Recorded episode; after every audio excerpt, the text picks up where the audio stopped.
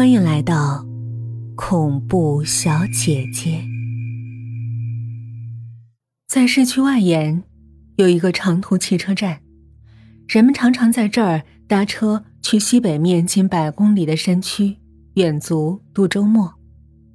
徒步的人多了，失踪的报道也不时会在报纸第八版的八卦消息间出现。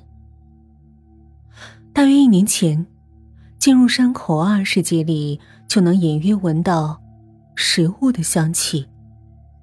有糖粉与酒精配合下的新鲜水果，在文火慢煮中，筋骨疲软之后的甜香；有混合了奶油的面团儿，在炉火烘烤下，逐渐膨胀，直至酥皮后迸发的暖香；有各种肉类，在平底锅里。滋滋煎透了的浓香，更多的是令人一闻之下，心生好奇，又倍感痴迷的无法形容的香味儿。它永远似有似无的萦绕在这片郁郁葱葱的山里。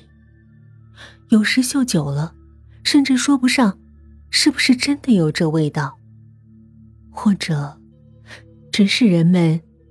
习惯性的幻觉，这味道似乎成了一个谜，成了这山的一部分。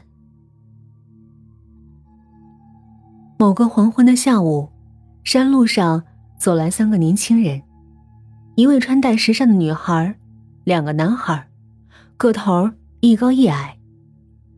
离开镇子前，羊汤铺子伙计。好心招呼过他们，不要这么晚进山，危险不说，还更容易被大山迷惑，走丢了路。但他们自傲的甚至没有搭理他，径自匆匆踏上山路。看上去他们是有备而来，进山也不是旅行。他怎么住这种鸟不拉屎的地儿？高个男孩杨宇拿着一份手绘地图，走在最前面。一边走一边摸索着道路，抱怨着：“是啊，连条正经的路都没有。”华丽的女孩正午费力的踩着脚底下的山石。三个人中，只有矮个男孩薛翔一声不吭，只顾走路。他并不着忙，地图他也有一份儿。实际上，三人都收到了同样的手绘地图。同样还有一份请柬，请见信两日后前来赴宴。他们认识发请柬的人，所以都放下了手上的事儿，前来赴约。夜幕降临，精疲力尽的三人，终于在林木最浓密的地方，看到了一座灯火通明的小楼。在漆黑寂静的山里，显出异样的热情。等他们再走近些，便看到了小楼的主人周正，就在门楼处等着迎接他们。看着他们疲惫的样子，周正眯起眼睛，笑着说：“请进，请进。”进入小楼，正午丝毫没有做客的拘束，仿佛在自己家里一样。他脱下外套。随手扔给周正，径直走到餐桌旁，舒舒服服的坐下，一边欣赏着自己新做的镶钻水晶指甲，一边摆出等待伺候的样子。薛翔很老实的跟在周正后面，一副很习惯的样子。